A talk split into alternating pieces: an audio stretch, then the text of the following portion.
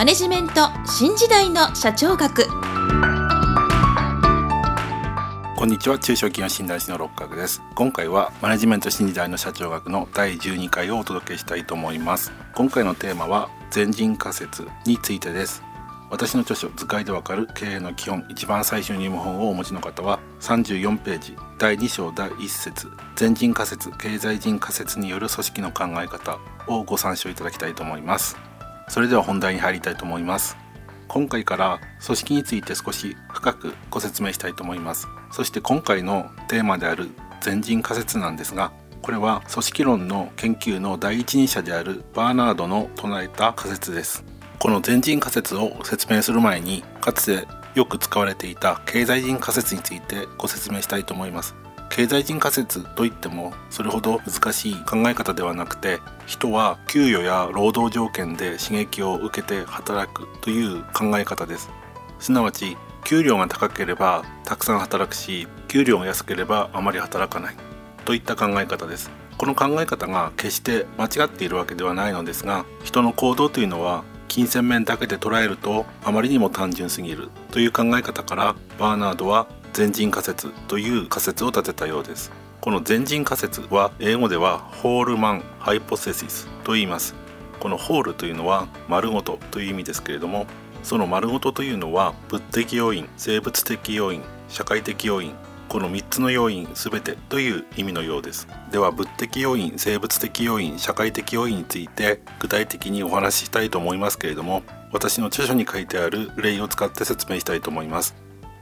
私の著書では5年ほど前に大手印刷会社から独立し自ら印刷業を営む会社を立ち上げた若い社長を例に説明しています。その社長は会社ではリーダーとして部下を引き凛々しい顔でテキパキと指示を出しています。そんな中たまたま家に置き忘れた手帳を届けるために社長の奥さんがまだ幼いお子さんを連れて会社へやってきました。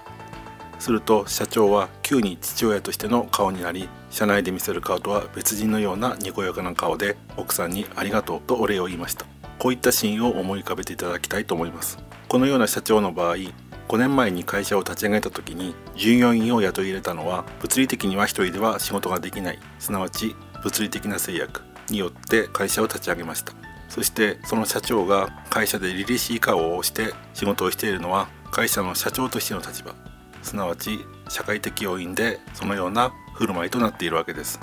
でも同じ職場にいながら奥さんとお子さんが会社に来ると父親としての振る舞いになります。これが生物的要因です。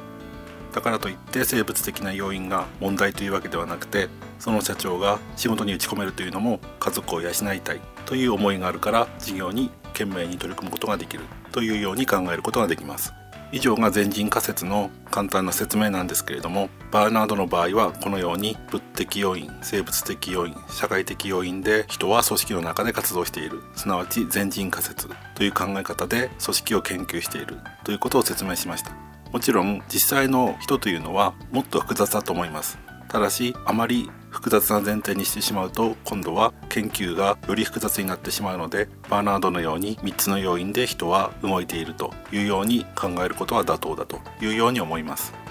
念のために付け加えておきますけれどもバーナードは人が物的要因生物的要因社会的要因で動いているのだと断言しているのではなくそういった仮説で組織を見ましょうという仮説を示しているとご理解いただきたいと思います。それでは今回はここまでとしたいと思います。次回は共同システムについて解説したいと思います。それではまた来週皆さんのお耳にかかりたいと思います。今週もマネジメント新時代の社長学をお聴きいただきありがとうございました。